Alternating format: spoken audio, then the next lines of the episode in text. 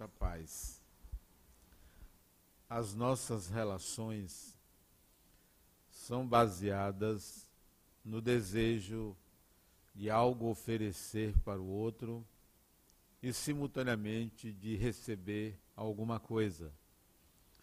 Em geral, mais receber do que oferecer.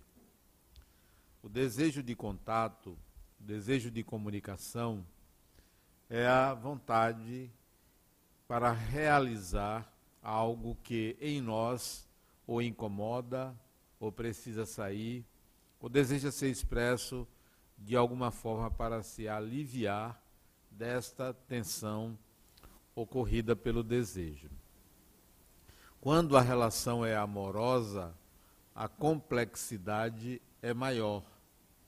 É mais do que um simples contato uma relação amorosa, ela pressupõe um desejo de intimidade. A complexidade é maior porque esse desejo de intimidade haverá uma troca, uma reciprocidade. Há um receio do que vai se receber, se o que vai se dar será suficiente, será na medida ou será eficiente. Quando essa relação amorosa é para a vida a dois, numa linguagem popular, é para se morar com a pessoa, a complexidade é maior ainda. Conviver já é difícil, morar com, numa relação amorosa, mais complexo ainda. Numa relação amorosa, pressupõe-se pelo menos quatro fatores quatro fatores deveriam estar presentes quando duas pessoas pretendem viver juntas maritalmente. O primeiro fator, que seria o, o óbvio, é uma certa atração, é um desejo de contato. E esse desejo de contato é aquele que nós chamamos de sensualidade, comum em que duas pessoas desejando conviver maritalmente, exista esse desejo, essa química natural.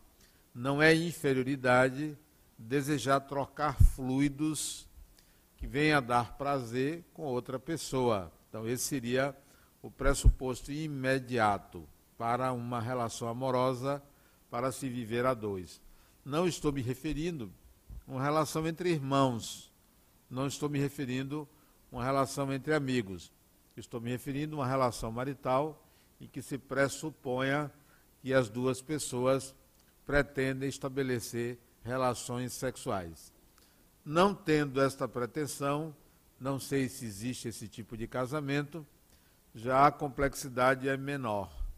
Mas quando há esse desejo de intimidade, essa entrega do ponto de vista sexual, aí a complexidade acontece, porque as expectativas são grandes, porque não se sabe o ritmo da outra pessoa, não se sabe a intensidade do desejo da pessoa, não se sabe a maturidade sexual da pessoa, tudo isso merecerá então um ajuste, uma experiência de contato.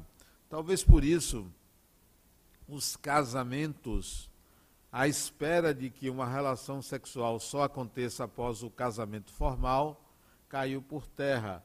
Hoje, as relações entre pessoas, o contato sexual independe de um casamento formal. Mas não deixa de haver uma complexidade, porque haverá uma fase inicial de experimentação, de descoberta. Vai se descobrir de fato, nesta parte, quem é o outro. Então, esse é o primeiro pressuposto, não que seja o mais importante, mas é fundamental que se tenha uma ideia da natureza ou da força desta atração entre as pessoas. Um segundo aspecto que envolve as razões pelas quais duas pessoas devem ou querem viver maritalmente são os valores quais são os valores de uma, quais são os valores da outra pessoa. Valores quer dizer os horizontes éticos de uma pessoa. Valores quer dizer como essa pessoa moralmente se porta, como essa pessoa moralmente tem a expectativa de que o seu companheiro, o seu parceiro, o seu cônjuge também se comporta. Então, é importante que haja uma proximidade ética entre duas pessoas que é, pretendem viver juntas. Então, a questão ética, a questão dos valores, importa numa relação. Quando há uma discrepância muito grande, a tendência é que essa relação não se solidifique, não dure tanto, porque há uma diferença muito grande entre os cônjuges. É possível encontrar pessoas que se relacionam com indivíduos que têm uma moral duvidosa, ou pessoas até marginais. É um esforço muito grande de superação do desnível ético quando uma pessoa se relaciona com outra que tem uma conduta é, inferior, uma conduta inadequada, ou em sociedade não se comporta como deveria, ou alguém que tem uma falha de caráter. Há que haver um esforço maior para esta relação. Mas é possível encontrar em pessoas que se relacionam com indivíduos que são marginais um desafio, um desejo de mudança do outro, uma crença de que a própria pessoa, pelo seu sentimento ou por outros motivos, vai conseguir mudar o outro. Lê do engano. Isso não acontece, não é uma relação amorosa que vai modificar o caráter de uma pessoa. Pode existir até uma flexibilidade nesse caráter em presença da pessoa, mas em geral não há qualquer mudança. Esse desafio de querer mudar o outro é praticamente improvável de se obter sucesso. Isso não é à toa, essa minha fala, em função até de pessoas que se relacionam com alcoolistas. Há uma expectativa de mudança pessoas que relacionam-se com indivíduos que são viciados em drogas. A ideia de quem convive com essa pessoa é de que ter a capacidade de mudar o outro, mudar essa disposição, mudar essa compulsão. Pouco provável que isto aconteça. Em geral, a relação amorosa é deteriorada por essa diferença de valores. Melhor seria que essa pessoa que deseja se relacionar com o outro o, o leve, né, o oriente para a busca de um auxílio profissional ou um auxílio legal, se for o caso. Então, esse é o segundo fator, os valores entre uma e outra pessoa. O terceiro fator é a identidade de propósitos. Você se relacionar com uma pessoa que cujos propósitos, cujos horizontes futuros de realização se assemelhem aos seus. Difícil se relacionar com alguém que não tem os mesmos propósitos de realização que você. Costuma-se dizer assim: eu deixei de admirar a pessoa. É porque houve uma distinção de propósitos. Aquela pessoa já não tem mais os propósitos que a outra esperava. Isso é um fator de deterioração da relação. Identidade de propósitos quer dizer uma certa ambição de progresso, um certo desejo de progresso, de progredir. Quando isso é muito diferente entre essas duas pessoas, certamente haverá problemas nessa relação. Então, a admiração pode ser menor quando esses propósitos são menores ou quando uma das pessoas tende a ter um propósito muito ambicioso em relação ao outro. É como se a pessoa avançasse a passos largos e o outro ficasse muito para trás. Uma pessoa, por exemplo, que se relaciona com outra e tem uma, uma entrega religiosa muito grande e o seu parceiro, o seu companheiro, fica para trás, não se interessa pela religião, isto poderá estabelecer um desnível muito grande. Ou uma pessoa que tem uma vida social muito intensa, tem muitos contatos, trabalha com isso, ou mesmo que não trabalhe com isso, tem muitas relações interpessoais e a outra é muito tímida, recolhida, não se socializa, essa diferença de propósito também costuma deteriorar a relação. Então não é só no que diz respeito à religião, é também no que diz respeito à intensidade como vive, às ambições de um e às ambições do outro. Então é importante que se veja a identidade de propósito. Por último, que justificaria duas pessoas viverem juntas é o sentimento de amor. Por último, não por ser mais importante, nem por ser o que é fundamental. Porque duas pessoas podem começar a se relacionar sem se amar, por não gostar, por um interesse, por uma vontade de conhecer o outro, uma relação pode se estabelecer e depois o sentimento pode ou não surgir. Mas é fundamental que esse sentimento surja, o sentimento de amor. O que seria esse sentimento? O amor é uma palavra é, que define um espectro muito grande de sentimentos. Não há um amor igual a outro. Quando uma pessoa diz que ama a outra, não quer dizer que o sentimento que essa pessoa tem por essa outra seja igual ao que outras duas pessoas sentem. Cada um tem a intensidade, cada um dá uma frequência específica ao seu sentimento, dá uma importância relativa ao sentimento. Mas esse sentimento deve existir. O que é então esse sentimento de amor particular que uma pessoa deve sentir pela outra? O sentimento é um sentimento, não é algo racional, é algo que se sente, algo que não é construído intelectualmente, não nasce por decreto, ninguém ama ninguém porque quer amar, ninguém ama ninguém porque há um papel assinado dizendo que são marido e mulher ou que são companheiros. É, não é algo que você define, algo que acontece. Quando acontece o sentimento de amor, ele dá sinais, ele tem princípios, ele tem, é, é, digamos, símbolos que fazem com que a pessoa perceba que ama o outro. O primeiro deles é o desejo de felicidade do outro. O segundo é o sentimento de felicidade pessoal na companhia do outro.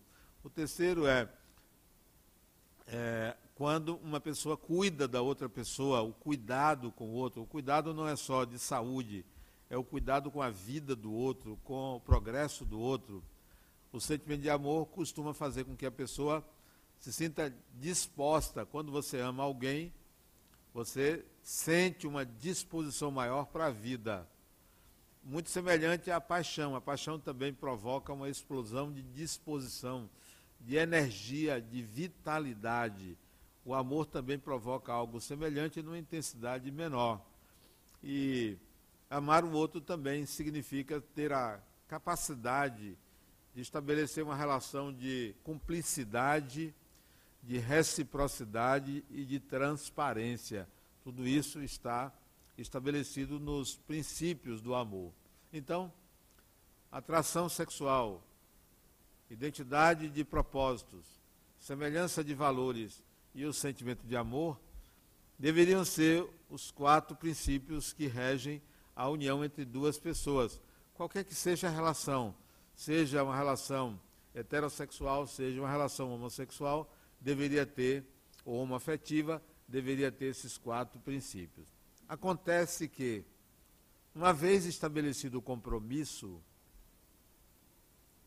uma vez que você tenha pactuado com outra pessoa que ambos estão numa relação amorosa, aí vem obrigações, as obrigações. Os nós que se estabelecem,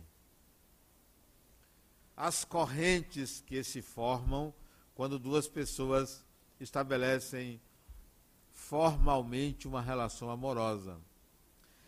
Quando um desses fatores não está presente, nem sempre a relação é rompida por causa da obrigação e do desejo de que a relação não se rompa, por um sentimento de fracasso.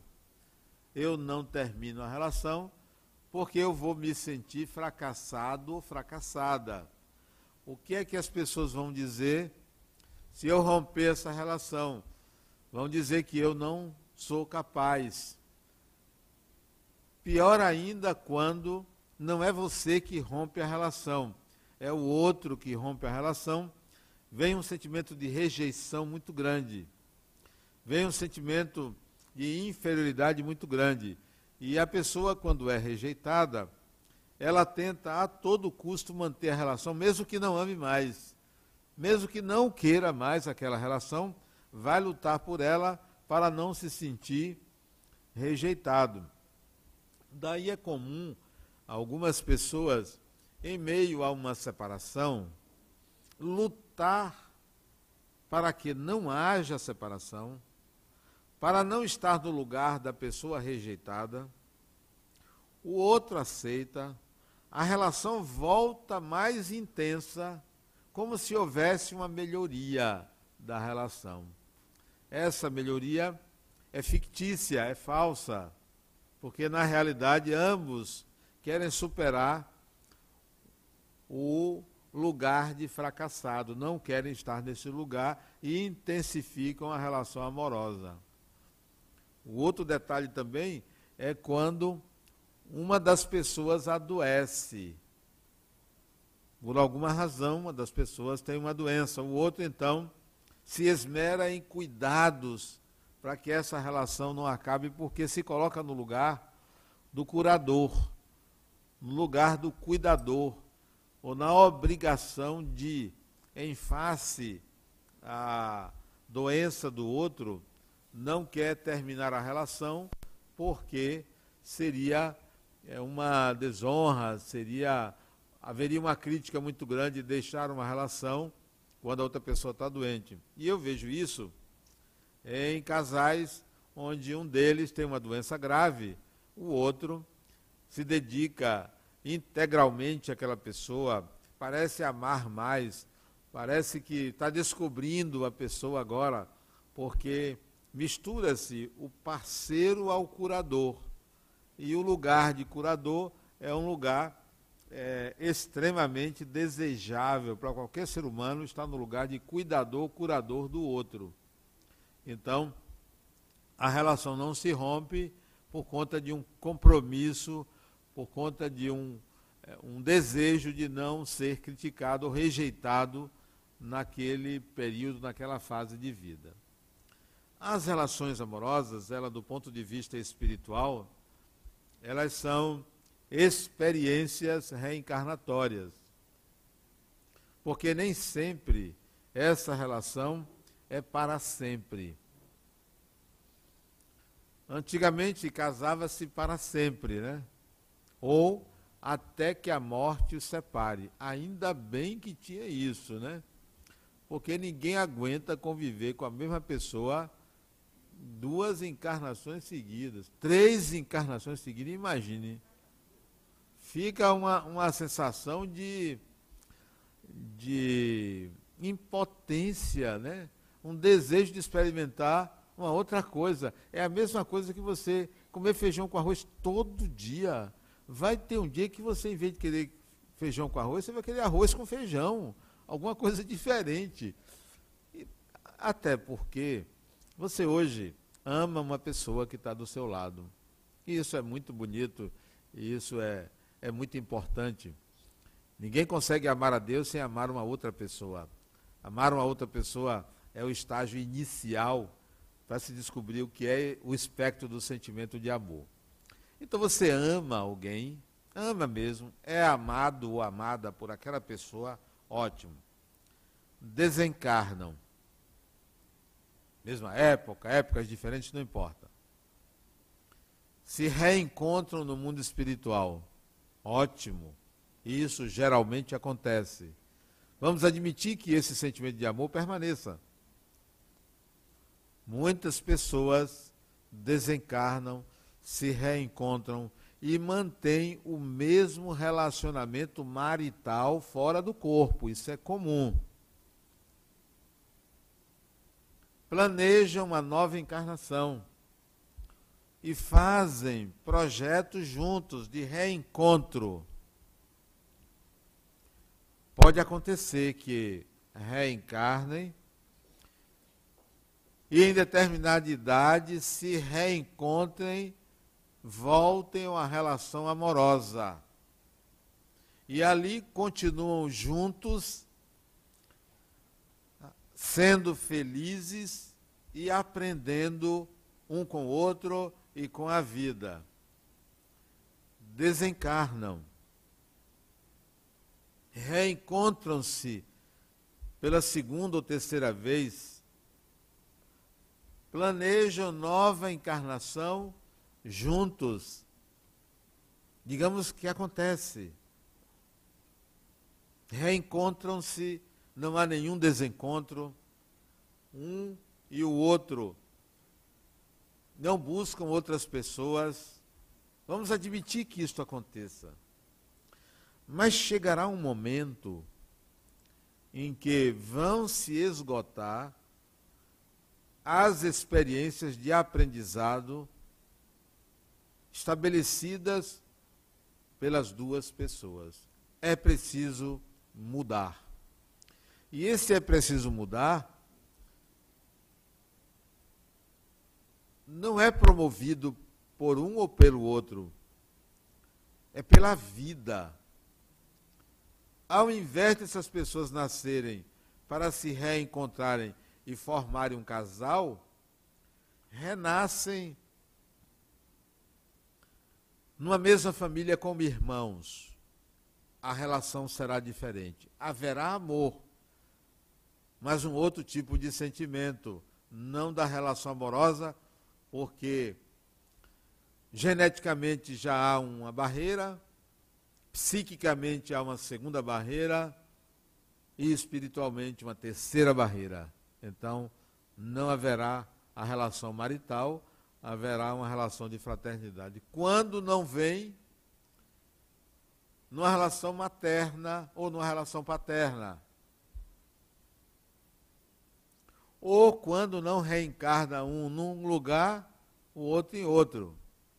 Eu me lembro da história de uma pessoa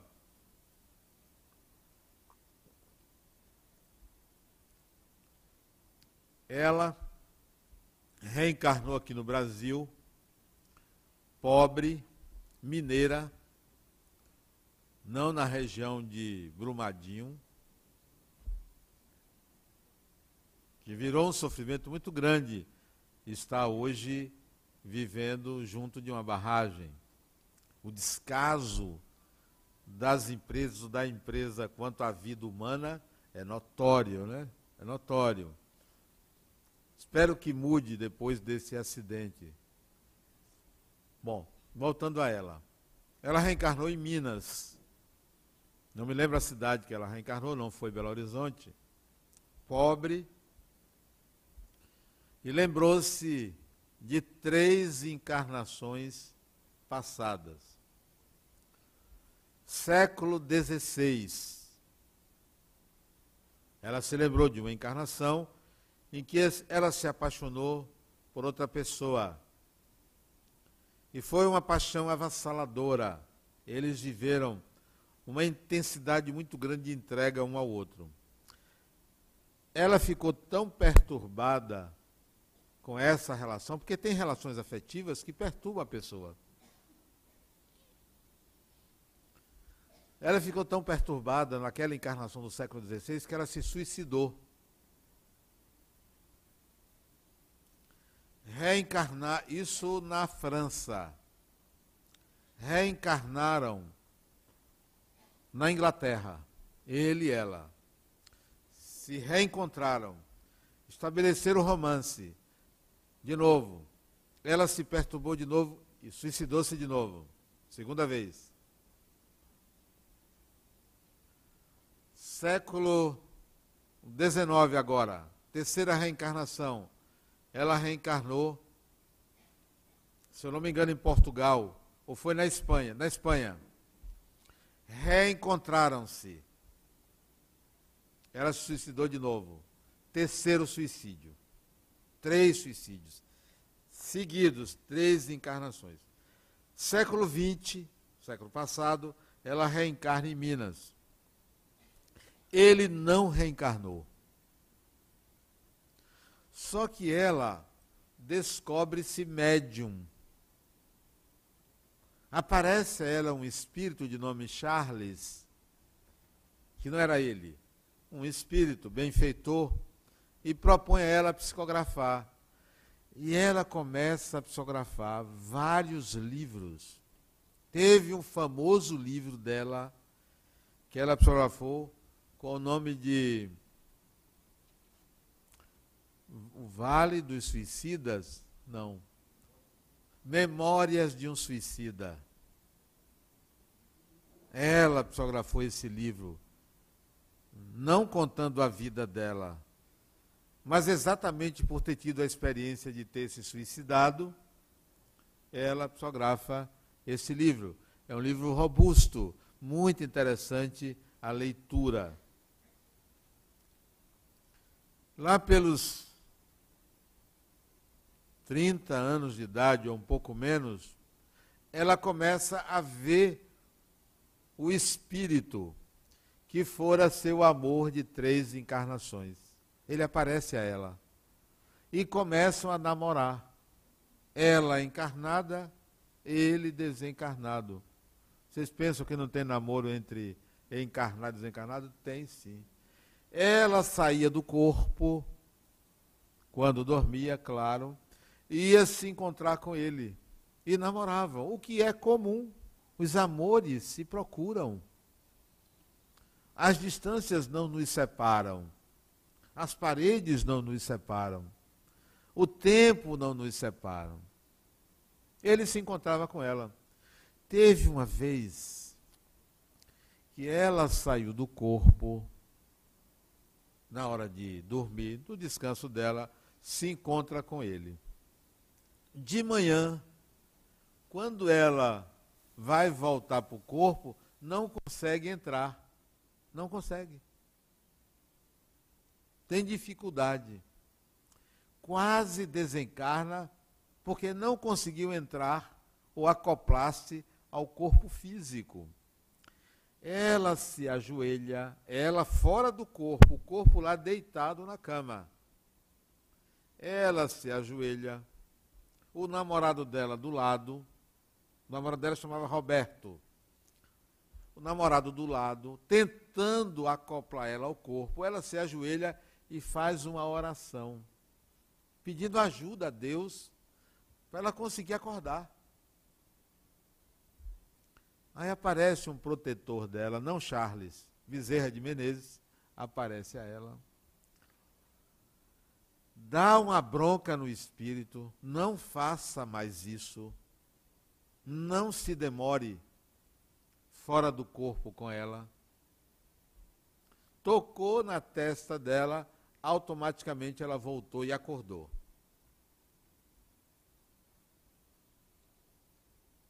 Ele não estava encarnado, ele desencarnado.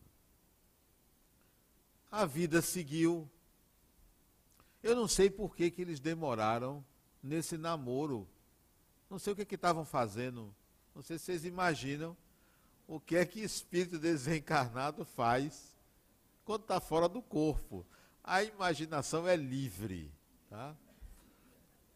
Pois bem, ela continua encarnada, psicografou vários livros, vale a pena vocês comprarem livros psicografados por ela. O nome dela é Ivone Pereira. Tem vários romances. Tem três romances que são as três encarnações em que ela se suicidou. É, Nas Voragens do Pecado, O Cavaleiro de Numiers o Drama da Bretanha. Três romances contando a vida dela. Pois bem, a vida prossegue, ela, ela fica trabalhando como espírita, médium. Lá pelos 60 anos, ela gostava de Esperanto.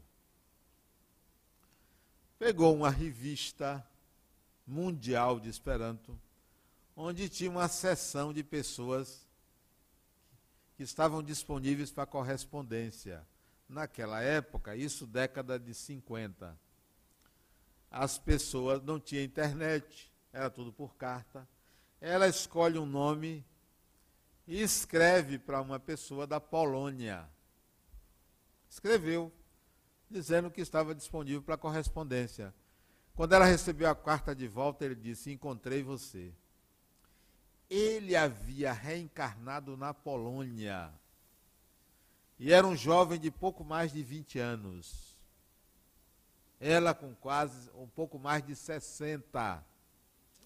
Eu encontrei você, disse ele a ela na primeira carta. Ela tremeu aqui no Brasil. Porque ela sabia que um reencontro poderia desequilibrá-la. continuaram se correspondendo, ele disse: Eu vou ao Brasil para lhe conhecer. Ela disse: Não venha. Ele veio. Bateu na casa dela, na cidade onde ela morava, que eu não me lembro qual era, de Minas Gerais. Essa história é uma história conhecida. Olha o que é o amor. Olha o que é o reencontro real. Ele vem ao Brasil, vai a Minas com um intérprete e bate na casa dela. Ela morava sozinha. Não casou, não tinha filhos. Morava sozinha num apartamento. Eu não me lembro a cidade. E ele bateu na porta. E ela perguntou do lado de dentro quem é. E ele, o intérprete, disse que era ele. Ela disse: Quem está falando aqui é a empregada dela. Ela viajou. E ela não atendeu ele. Não deixou ele entrar. Ele voltou para a Polônia sem vê-la. Do outro lado da porta, ela tremia de medo do reencontro.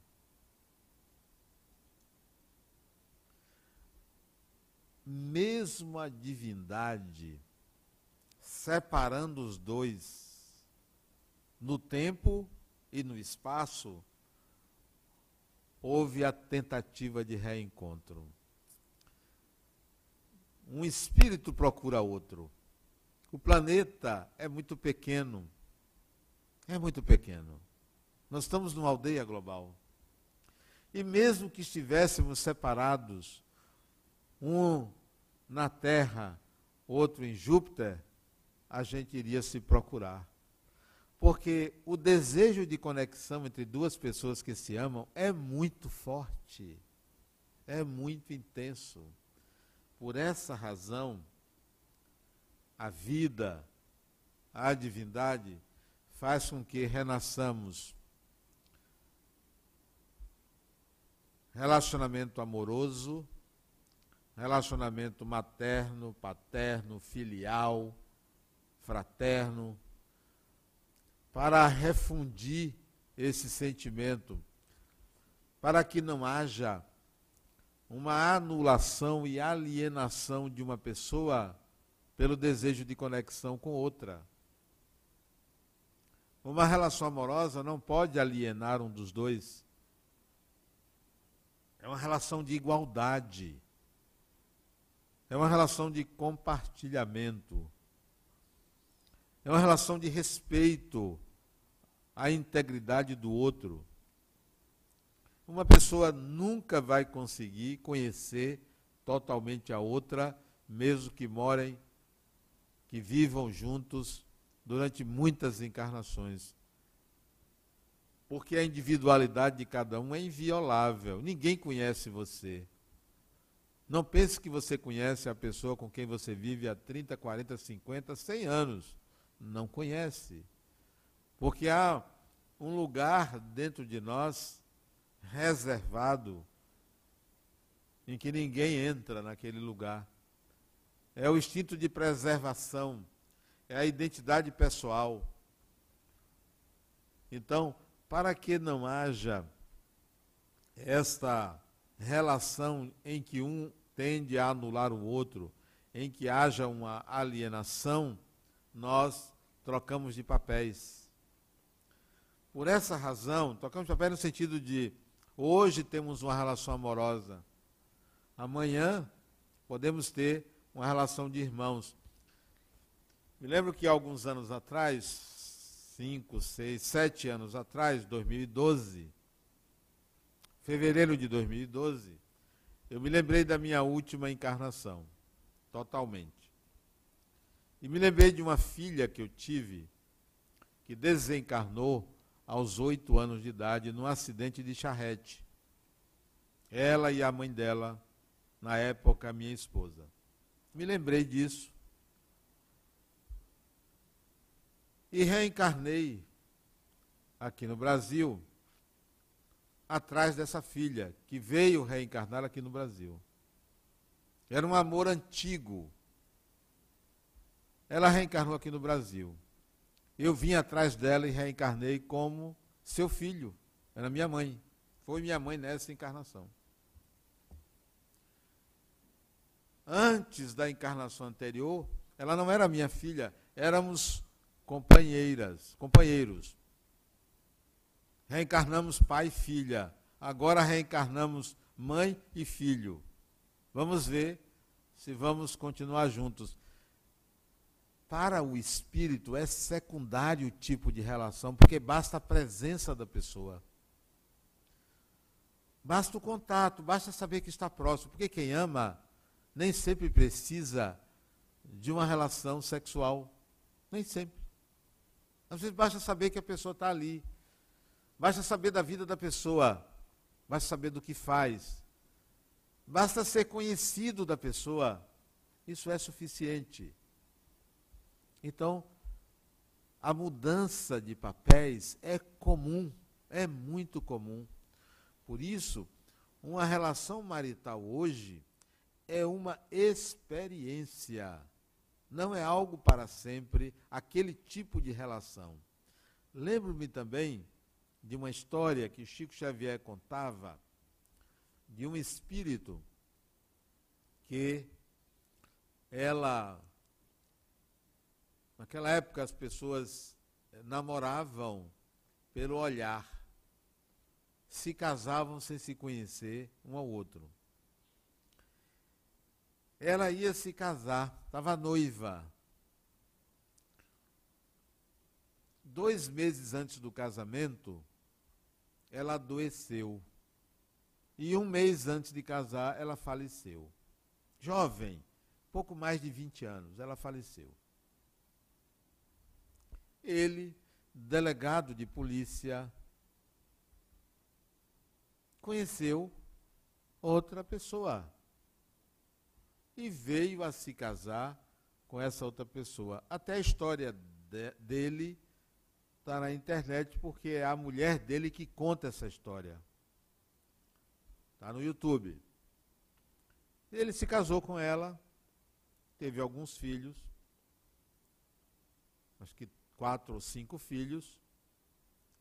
No dia do casamento dele com ela, com a, a esposa, a desencarnada, que foi noiva dele, foi ao casamento. Foi assistir o casamento. Ela desencarnada. E foi assistir ao casamento chorando, porque era ela que deveria ter casado, mas ela faleceu. A morte não pergunta quando acontece, né? Mas ela assistiu ao casamento sem ciúme porque ela amava ele.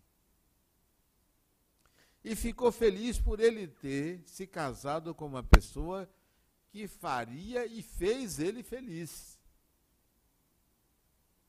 Pois bem, ela passou a acompanhar ele, a ser protetor da família, ela, a desencarnada. Ele teve cinco filhos, mas um dia, os espíritos que do grupo que ele fazia parte propôs a ele e à esposa se eles não aceitariam cuidar de um espírito doente que nasceria com problemas sérios de saúde. uma daquelas encarnações de melhoria espiritual por conta de um passado. Ele tinha sido suicida. Nasceria com problemas neurológicos graves. E ele, o delegado, mais a esposa, aceitaram esse filho. Ela engravidou e foi dito que o menino teria problemas graves neurológicos, mas o menino nasceu saudável. Saudável. Com 11 meses de idade, o menino tinha ganho um carrinho de madeira. O menino pisou no carrinho, caiu, bateu a cabeça numa quina, ficou tetraplégico, com 11 meses. E o casal passou a cuidar desse filho, que além da paralisia corporal, ele passou a ter problemas neurológicos. Gritava muito, não deixava ninguém dormir. Um sacrifício. Lá pelos quatro, cinco anos de idade desse menino, quinto filho do casal, ou sexto filho do casal, não me lembro com certeza, ela desencarnada, que fora noiva dele, todas as vezes que ela chegava na casa, ele se alegrava. Ele e a esposa, porque ela era protetora, era bem-vinda, era bem-quista. Não sei se vocês já sentiram isso. Vocês estão em casa, de repente vem uma alegria. Pode ser pela presença de um espírito querido de vocês, que ali, pelos seus fluidos, pelo seu amor, traz alegria e disposição para todo mundo. Assim era ela. Toda vez que ela ia na casa, o casal se sentia feliz. O que, que ela fez? Propôs reencarnar como filha deles, a sétimo, o sétimo filho, para aliviar o sofrimento causado pela, pelos cuidados que o irmão, agora irmão, requeria. Ela reencarnou como filha. Esse menino desencarnou por volta dos 16, 17 anos. Isso no Rio de Janeiro. A própria esposa dele conta essa história. Procure na internet. O nome dela é Mussa Tavares. Só botar na internet você vai encontrar essa história que eu estou contando. O menino desencarna. E aí o casal descobre quem foi esse espírito. Que eles receberam como filho que não tinha nada a ver com eles, recebeu para cuidar e desencarnou. Esse menino foi Albert Santos Dumont, que reencarnou no Rio de Janeiro e já desencarnou. As nossas relações, elas não são relações rígidas e fixas para sempre. A pessoa que hoje convive com você, seja maritalmente ou não, está vivendo com você uma experiência. Ambos estão aprendendo. Poderão continuar ou não o mesmo tipo de relação, mas não se esqueça, esse tipo de relação ela tem um esgotamento um dia. Vai esgotar. Vai mudar. Seja mudando de clã, seja mudando de família, seja mudando de função, mas vai mudar. Tem que mudar. Até porque as próprias relações maritais estão mudando. Hoje, uma pessoa não decreta casar com a outra. Hoje, uma pessoa fica. Olha que coisa boa é ficar. Né? Ficar. Eu vejo meus pacientes não, eu estou ficando. Eu ainda não tenho certeza se eu quero namorar. Se quer namorar, não tenho certeza. Preciso conhecer.